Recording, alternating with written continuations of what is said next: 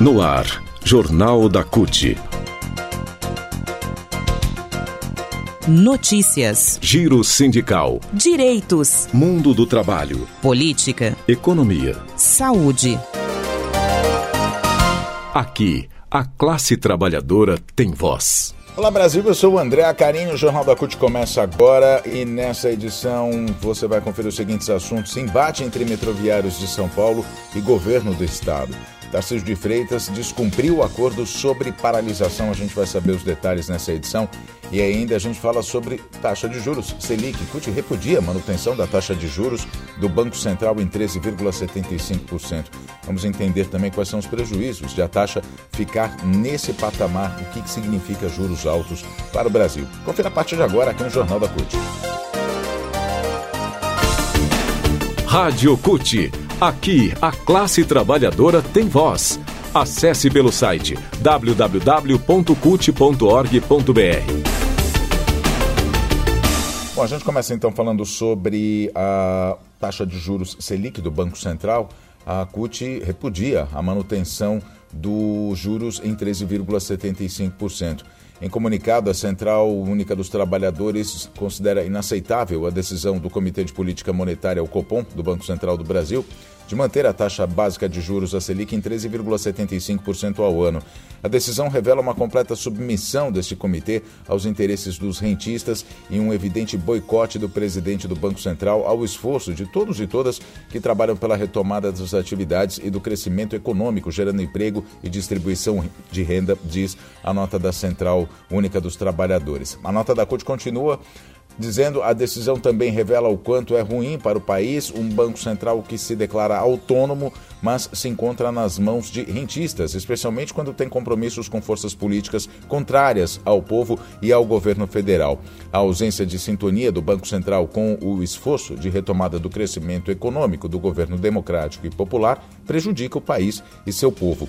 O presidente Luiz Inácio Lula da Silva declarou por diversas vezes a imperiosa necessidade de reduzir a taxa básica de juros, uma das mais altas do mundo, que tem atrapalhado os investimentos produtivos e a retomada do crescimento.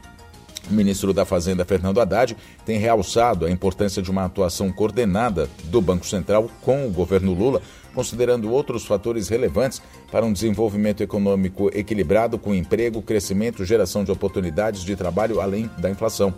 Entretanto, esse esforço por parte do governo federal de nada adiantou. Lamentavelmente, o Copom do Banco Central desconheceu os apelos e virou as costas para as necessidades básicas do Brasil, do setor produtivo, dos consumidores, da indústria e do comércio.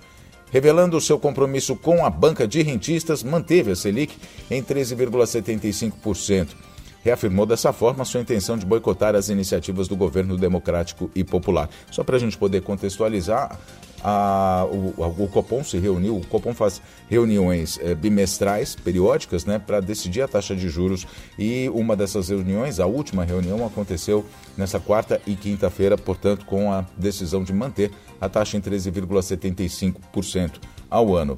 A nota da CUT ainda continua, de repúdio, né? Continua dizendo: a redução da taxa básica de juros reduziria as despesas do governo com juros da dívida, o que possibilitaria investir na retomada e na realização de novas obras, gerando emprego, melhoria na logística e melhor qualidade de vida. Ao reduzir o custo do dinheiro, melhoraria a oferta de crédito a juros menores, o que reduziria o endividamento das famílias e propiciaria uma retomada mais forte do consumo em decorrência do crescimento e dos empregos. A CUT, comprometida com a classe trabalhadora e o povo brasileiro, protesta então veementemente contra a decisão do Banco Central de manter a inaceitável taxa de juros nas alturas.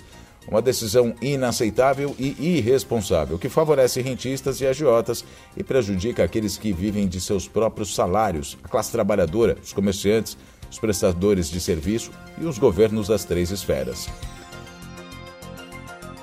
Com a manutenção da taxa básica de juros, essa foi a nota da Central Única dos Trabalhadores eh, da CUT repudiando a manutenção da taxa em 13,75%. Com essa manutenção, apesar da taxa de inflação estar em 5,6%, o Brasil manteve a liderança do ranking mundial de juros reais pela quarta vez consecutiva, o que prejudica a nação e o povo a taxa de juros reais, na verdade é o que interessa na prática, né? Porque um país pode ter juros de 20%, mas se a inflação for também de 20%, a taxa de juro real é zero. Por outro lado, caso tenha uma taxa de juros reais alta, e a inflação baixa, como é, como é o atual cenário brasileiro, a diferença se converte em ganho para rentistas e perdas para o setor real da economia que produz e abre novos postos de trabalho. De acordo com um levantamento feito pela gestora Infinity Asset e pelo portal MoneyU, os 10 países que lideram o ranking da taxa real de juros ao ano são os seguintes: Brasil, 6,94%. México 6,05%, Chile 4,92%, aí é pela, quase pela metade.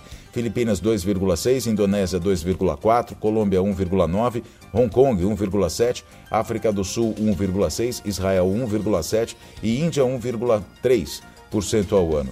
O levantamento da taxa real de juros compilou dados dos 40 países mais relevantes do mercado de renda fixa mundial nos últimos 25 anos. Mobilização. Mobilização. E agora a gente fala sobre a greve dos metroviários em São Paulo. Panorama dessa quinta-feira na capital paulista. Depois de recuar e aceitar a proposta do Sindicato dos Metroviários de São Paulo de manter a operação do metrô com a catraca liberada como forma de protesto na luta por direitos, o governo de Tarcísio de Freitas, do Republicanos, voltou atrás mais uma vez e rompeu o acordo. A acusação foi feita pelos metroviários, a denúncia, na verdade. Na manhã dessa quinta-feira, com a operação totalmente paralisada pela greve da categoria, a direção do metrô enviou um ofício ao sindicato para negociar a liberação das catracas. O documento questiona em quanto tempo 100% dos funcionários conseguem voltar a trabalhar. Às 8 horas da manhã de ontem, então, os metroviários estavam em seus postos de trabalho, só que as portas das estações não foram abertas.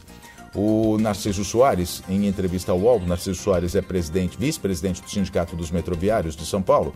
Ele disse o seguinte: não abriram as estações agora por culpa do governador que quer romper o acordo que fez com a população de abrir o metrô com a catraca livre. A Justiça do Trabalho, por sua vez, que havia aprovado o acordo de liberação das catracas, também voltou atrás e determinou que os metroviários trabalhassem com um efetivo de 80% no horário de pico e 60% nos demais horários. O desembargador Ricardo Apostólico Silva estipulou multa diária de 500 mil reais em caso de descumprimento. A categoria entrou em greve, reivindicando o pagamento da participação nos lucros, nos resultados de 2020, 2021 e 2022 que não foram pagas pelo metrô. A contratação de mais trabalhadores por meio de concurso público para todas as áreas que estão com falta de mão de obra e mais investimentos também são pautas das reivindicações do, do, da categoria metroviária de São Paulo. O Jornal da CUT fica por aqui. Muito obrigado pela sua companhia. Nós nos falamos na próxima edição. Até lá.